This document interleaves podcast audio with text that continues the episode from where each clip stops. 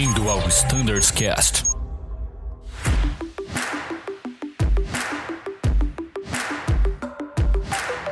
Olá pessoal, sejam bem-vindos hoje ao episódio em conjunto do Cabin Standards Cast e do Standards Cast. E hoje vamos falar sobre gerenciamento de fadiga.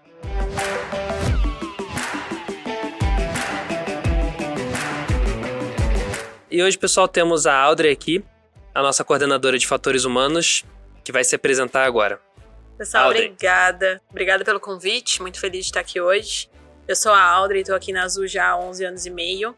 Estou há 5 anos de comandante do ATR, agora em transição para o A320 e sou a coordenadora de fatores humanos na Diretoria de Qualidade e Segurança. E uma das, um dos assuntos que a gente trata na coordenação de fatores humanos é o gerenciamento de fadiga. Audrey, então explica um pouquinho pra gente, que eu acho que o aeronauta, né, ele vivencia a parte de fadiga e de fatores humanos, né, quando a gente tem aquela aula no, no, no periódico, né, e a prova. A prova. a- Então, e, e depois disso a gente tem contato mais ali na escala, no dia a dia. Nossa, como isso não acusou na, na, na fadiga e etc. Então explica um pouquinho pra gente, é, dá uma introdução do tema no geral, como que você, como é que é o seu trabalho no dia a dia, enfim, no tudo ali. Pessoal, antes de mais nada, é, a gente, como coordenação de fatores humanos, a gente trata de diversas coisas e fadiga é uma delas, né? É um tema é, bastante polêmico, mas a gente tem vários trabalhos é, densos e intensos é, acerca do tema. Quando a gente fala de fadiga, eu acho que a gente pode puxar um pouquinho do cansaço também, né? É muito importante lembrar que a fadiga é individual. Então você não tem um ponto necessariamente em comum para que a pessoa se sinta fadigada. Mas você tem algumas, alguns critérios que, para nós, em uma análise de escala, por exemplo, pode se tornar um risco inaceitável, que é assim que a gente age hoje em dia, tanto com as liberações, tanto com as análises pré-publicação. Quando a gente fala de cansaço e fadiga, e geralmente a diferença entre eles é que a fadiga ela engloba um esforço mental, um esgotamento mental. Quando o cansaço ele é mais físico. Então, o cansaço você costuma se recuperar em uma noite de sono, mesmo que ela não seja uma noite completa no dia seguinte. Você pode não estar 100%, mas você consegue estar apto a realizar suas atividades diárias. Já a fadiga, você já começa a se sentir inapto a realizar essas atividades. Sua- o seu cansaço mental, ele fica tão pesado que ele pode se tornar fatigante para você. É, chega a ser aquela parte onde o mental já, já não coordena o físico e aí, enfim, tudo para, né? É aquele, eu já não aguento mais, preciso parar. Aquele eu não aguento mais, eu preciso parar, ele costuma ser bastante é, recorrente nos relatos de fadiga é, do dia a dia. Inclusive que a gente tem esse sistema de gerenciamento, né? Trabalha essas análises. E, e uma dúvida até, Audrey, aproveitando que muitas pessoas perguntam na rota, é em que momento eu reporto e como eu reporto. Então a gente sabe que existem alguns relatórios e você consegue falar um pouquinho pra gente qual a diferença desses relatórios? Porque são três, né? Três Exatamente. que a gente reporta. Exato, são três tipos de relato. Todos os relatos são recebidos exclusivamente via AQD e 100% deles são respondidos, tá? Hoje em dia nós temos três. Um deles é o liberação de programação futura. É aquele reporte que você faz uma análise da sua escala, vê alguma programação lá na frente que você acha que não tá muito legal e reporta. O que a gente pede é um mínimo de cinco dias de antecedência. E esses cinco dias, ele é basicamente quando engloba final de semana. Se você faz um reporte, por exemplo, na sexta-feira à noite, ou tem algum feriado, né, nesse meio tempo, a gente ainda consegue responder com uma alteração para a escala em tempo hábil. Por isso a gente pede esse mínimo de cinco dias. Não são cinco dias úteis, tá? São cinco dias corridos. Ah, é legal. basicamente para que a gente tenha tempo hábil de fazer uma liberação quando ela é necessária e evitar de que a pessoa saia para fazer um voo em que a gente liberaria, por exemplo, tá? Já o outro tipo de reporte é o reporte pós-programação. O pós-programação é quando você finalizou a programação, você fez ela inteira, mas não se sentiu bem ali por algum motivo, seja ele um motivo do próprio voo ou algum fator pessoal, algum fator externo que tenha estado presente ali. Quando tem esse tipo de sensação, você faz um reporte pós-programação. Não teve saída de voo, não vai ter liberação, mas isso vira estatística para nós. E você vai que receber uma vocês- resposta. Perfeito. aí A Exato. safety consegue trabalhar em cima. A gente consegue ação. trabalhar em cima de- desse tipo, por exemplo, alguma. Vamos supor que a gente tenha recebido muitos relatos de uma chave falando de um determinado hotel. A gente começa a averiguar o que está acontecendo nesse hotel que está tendo tanto reporte de fadiga, por exemplo. A gente trabalha muito próximo também da API. Então, quando a gente recebe algum reporte de hotel, tem também que reportar para eles, mas a gente às vezes usa esses reportes pós-programação para poder usar uma estatística assim para, ó, o que está acontecendo aqui? Então, mesmo não tendo nenhuma ação sobre esse reporte direta, ele ainda é muito importante para que as, se as pessoas precisarem reportar que elas reportem. E o terceiro tipo é a saída de voo, que é a justificativa de saída de programação. Que já é durante a chave. Durante a chave. Você saiu para fazer a chave e por algum motivo você, em algum momento da chave, você não tá se sentindo apto. Fala, olha, não aguento mais. Você tá com aquela sensação, aquele cansaço mental, físico e mental muito, muito acima do, do que você consideraria bom. E você sai da programação. O procedimento nada mais é do que ligar para a escala, falar, ó, oh, eu tô saindo dessa programação do dia de hoje por fadiga eles vão te liberar, vão te mandar ou pro hotel ou para casa, se você estiver na sua base. Lembrando que não é uma liberação da escala. Você vai estar tá sendo disponível um tempo para você descansar. Então você vai pro hotel ou para casa, se estiver na base, para poder descansar. Depois que descansou, faz o relatório. Na sua escala vai ficar a sigla FAD, que é uma falta por fadiga. Isso é só para ficar mais fácil para a gente enxergar na escala quem teve esse tipo de falta realmente, para que a gente possa seguir o processo, tá? Quando tem esse tipo de saída de voo, tem um, um processo, né, para quando a gente identificar ou não. A gente vai fazer a análise dessa, dessa programação.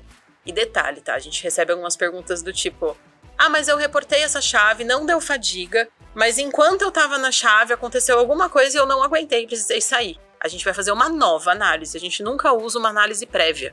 A gente sempre analisa com as informações atualizadas. Como que funciona? Se na, em um primeiro momento a gente identificar a fadiga pelo sistema biomatemático que a gente usa, vai ser justificado. Se não encontrar, a gente vai ligar para saber se teve alguma coisa a mais que aquela pessoa pode nos falar. Se ainda assim não encontrar, vai passar pelo departamento médico, é uma segurança para nós, para o tripulante, para que a gente possa entender se algo médico pode ter gerado fadiga ou vice-versa. Se o médico não encontrar, fala com o representante do sindicato, que é um comandante aqui da empresa, e tudo isso é por ligação, tá? Não é uma consulta médica presencial, Sim. é só uma ligação para entender mesmo tudo que estava envolvido ali. E se pelo representante do sindicato não encontrar, a gente chama para um bate-papo para entender um pouco mais do que, que pode, as motivações dessa pessoa ter saído por, por fadiga. Lembrando que tudo isso está dentro do ambiente de safety, cultura justa, e a gente faz isso para realmente entender as motivações que podem ter levado a pessoa a sair de voo por fadiga. Ou seja, é, então assim, o ideal, o mundo ideal seria a gente analisar já a nossa escala com antecedência, ver se alguma coisa vai impactar ali na nossa, vamos dizer, na rotina de trabalho e relatar antes, cinco dias, né? A gente não identificou nada, foi pro voo, viu que ali o voo tá desgastante, e, enfim, durante o processo ali do voo da chave pode acontecer alguma coisa no âmbito familiar ou até mesmo no voo ali que Exato. possa causar esse desgaste.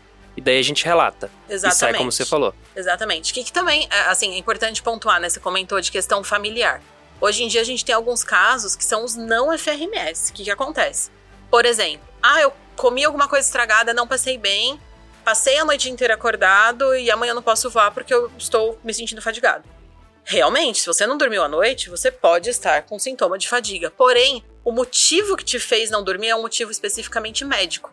Então, a recomendação é que você procure um posto médico. Questão de familiar, aí depende muito, a gente sempre avalia caso a caso. Tem alguns, algumas questões familiares, né? Às vezes acompanhar um familiar no hospital, por exemplo, ou alguma situação desse tipo. Tem um, alguns outros canais que, que têm essa justificativa, então também saem do escopo de FRMS. Todas as análises elas são 100% individuais. E a gente entra nesse mérito exatamente para que o, que for é, de fadiga especificamente vai ser considerado. E o que não for, a gente vai direcionar. Nossa, e é muito legal, porque realmente é uma dúvida, porque as pessoas perguntam até em sala de aula, né? Nossa, mas e se não acusar fadiga? Como é que é feita essa uhum. análise? Uhum. Então, tá aí a resposta da Audrey, né? Tem todo um acompanhamento, tem todo um estudo, tem né? todo um estudo por trás para entender exatamente o que está acontecendo. E uma coisa é, bacana até, Audrey, se chegar um relatório por e-mail para vocês, Tipo Vocês... assim, o pessoal que tá te ouvindo Sim. agora, ah, não vou fazer o AQD, vou mandar direto para pra Audrey. por e-mail. A gente vai pedir que faça via AQD, tá? Nenhum, é, nenhuma resposta, nenhuma análise é feita por e-mail. A gente direciona o caminho, se alguém tiver dúvida, a gente direciona como é feito, mas só via AQD. Outra coisa, aproveitando, né, a Audrey, sobre os, o tempo de deslocamento, sobre a preparação para o voo. É o que muita gente pergunta, né, Bru? É tipo assim, nossa, mas a regulamentação permite que a gente se apresente depois das seis, mas seis e um, né, uhum. considera cedo também, mas aí já não entra na parte da regulamentação. Como é que é analisado isso pelos, por vocês lá? Audrey? A gente recebe essa dúvida com frequência também, e faz total sentido, porque e a dúvida é assim, ah, mas eu acordei eu tô me apresentando 6 e 1, mas eu acordei muito antes que isso. Sim, sabemos.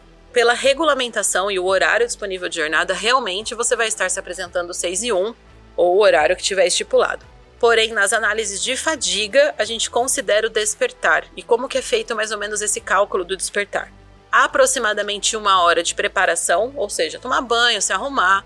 O deslocamento, o deslocamento ele é utilizado o tempo exatamente como está na tabela de deslocamento. Então, por exemplo, os aeroportos mais, mais uma distância maior do aeroporto, a gente vai. O próprio sistema que a gente usa biomatemático já está computado o tempo real. Ou seja, tudo já é parametrizado já. Já é parametrizado para como a gente trabalha aqui, para como a gente voa. E também mais aquela meia horinha de, de briefing e o posterior também. Debriefing, deslocamento e o pós, não preparação mais, mas é a preparação para que você possa descansar.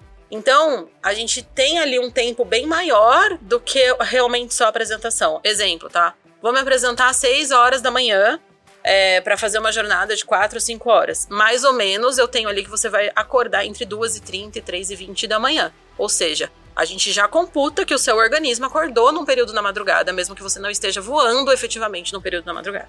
Tudo Legal. isso já é considerado. Já é considerado para as análises de fadiga. Legal. E, Audrey, assim, uma outra pergunta que o pessoal faz também é que, assim, vocês não trabalham só no reativo, ou seja, vocês não esperam só vir os relatórios para vocês poderem analisar a, a questão das escalas, né? Ou seja, aquelas que são executadas ali, que estão sendo executadas naqueles meses, mas também as que vão ser executadas. Então vocês trabalham também no preventivo, né? Exatamente. Então a escala antes de ser feita, vocês já estão olhando, né? Exatamente. Antes da publicação das escalas, né? Todos os meses a gente faz uma análise das programações, das chaves de voo.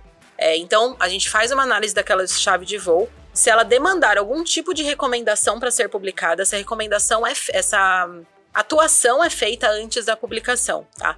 É, uma, é um trabalho conquistado esse, tá? E ele vai acontecer é, a longo prazo, mas a gente já tem uma, uma boa atuação hoje em dia nessas programações para que elas sejam publicadas já no limite aceitável. Então, a gente continua trabalhando com reportes, mesmo que as, que as chaves de voo sejam publicadas é, dentro do, do risco aceitável, que a gente considera, né? Sem o risco de, de fadiga, mas que as pessoas é, vão continuar tendo total liberdade para reportar, uma vez que, como fator humano, a gente entende também que existem outros fatores ali atrelados, né?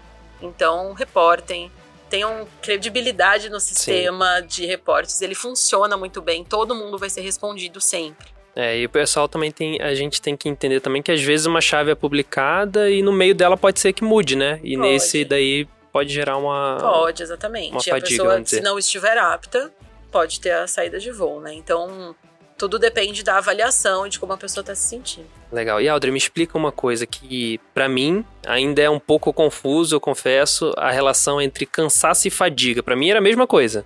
Você agora há pouco estava dizendo que tem diferença. Tem. O cansaço, ele é um exemplo que a gente costuma dar bastante assim. Você trabalhou, fez aquelas três, quatro, cinco etapas e ficou bastante assim, nossa, tô esgotado. Aquela sensação de querer pôr o pé para cima e descansar. Isso é cansaço. Quando você tá com o seu físico é, é, cansado, assim, né? E, então, você dorme ali uma noite ou uma parte de uma noite e você acorda. Não, eu tô legal. Eu posso não estar tá 100%, mas eu tô legal. Já a fadiga é quando você começa a sentir que aquilo tá insustentável quando o seu, é, além do seu estado físico, o seu estado mental também começa, começa a ser afetado. Geralmente ali antes das férias, né? Geralmente antes das férias, né? Finalzinho ali da, da, da jornada do último dia. O que, que a gente mede, né, mais ou menos no sistema, é o tempo de reação. E quando a gente tá sob efeito de fadiga, nosso tempo de reação cai muito. Então, quando hum. a gente hum. começa a ter esse sintoma é, eventualmente letárgico, que, pô, eu tô tendo que, tô tendo que fazer muitas, muitas vezes a mesma coisa, às vezes, algum tipo de dor, eventualmente, pode ser algum sintoma de fadiga. Não é regra, né? Cada um tem um sintoma diferente, cada um sente diferente, cada um tem um limite diferente. Mas o, esse fato de a noite dormida te deixar apto ou não pode ser um, uma, uma forma de entender o cansaço e a fadiga. A gente costuma receber algumas questões, ah, mas o sistema não detectou, né? A uhum. gente usa sim um sistema biomatemático chamado Safety Fast, e que é usado no mundo inteiro e, e muito bem, assim, ele tem muitos detalhes. Além de ser calibrado para nós com as coisas que nós calibramos aqui, todas as análises são feitas por um analista. Então esses analistas eles fazem individualmente e entendendo tudo aquilo que está escrito no reporte. Por isso a importância dos detalhes do reporte. Que tudo que está ali é verdadeiramente analisado por um analista. E é, eles têm bastante contato comigo e com outro colega que também, que também voa, então a gente passa muito para eles a realidade do voo, né? Que às vezes foge um pouquinho do que, do que é o trabalho somente do escritório. Legal, Audrey.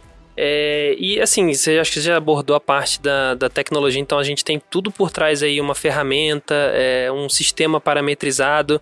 É, a gente entende que nem sempre a gente vai conseguir é, trabalhar de forma que a gente preveja todas essas chaves ou que a gente consiga atuar em cima de todas, mas é o importante é que a gente tem que sempre preencher as ferramentas, no caso do nosso AQD, né, para a gente enriquecer Exato. o seu banco de dados para a gente faça com que no futuro minimize, né? Enfim. É, a gente consegue chegar num, num, ponto muito bom com relação a isso, né? Hoje em dia a gente tem é, diversos trabalhos com relação à fadiga. E ela é, ela é uma conquista e uma responsabilidade de todo mundo, né? Então, o sim. que a gente costuma falar, falar muito é assim, o gerenciamento de fadiga é sim uma conquista de todo mundo.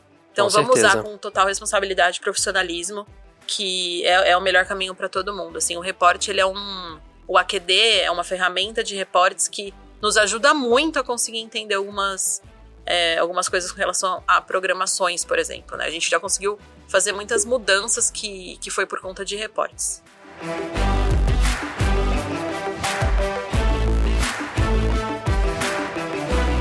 Gente, eu acho que é isso. Mais uma vez agradecer pelo convite e ficar, ficar totalmente à disposição se tiverem qualquer dúvida, qualquer questionamento. Aí nesse caso a gente pode usar o e-mail. Aí vocês podem usar o e-mail para tirar Boa. dúvida. FRMS arroba, para qualquer dúvida pode sim usar o e-mail. Reporte via QD, dúvidas podem ser via e-mail também. Audrey, muito obrigada. É muito isso. obrigada. Deu para esclarecer muita coisa. Que Obrigado, bom. pessoal, por mais um episódio. E sempre que quiserem, pode mandar sugestão pra gente, né, de episódio que vocês acham importante ser abordados. E até o próximo, galera. Abraço.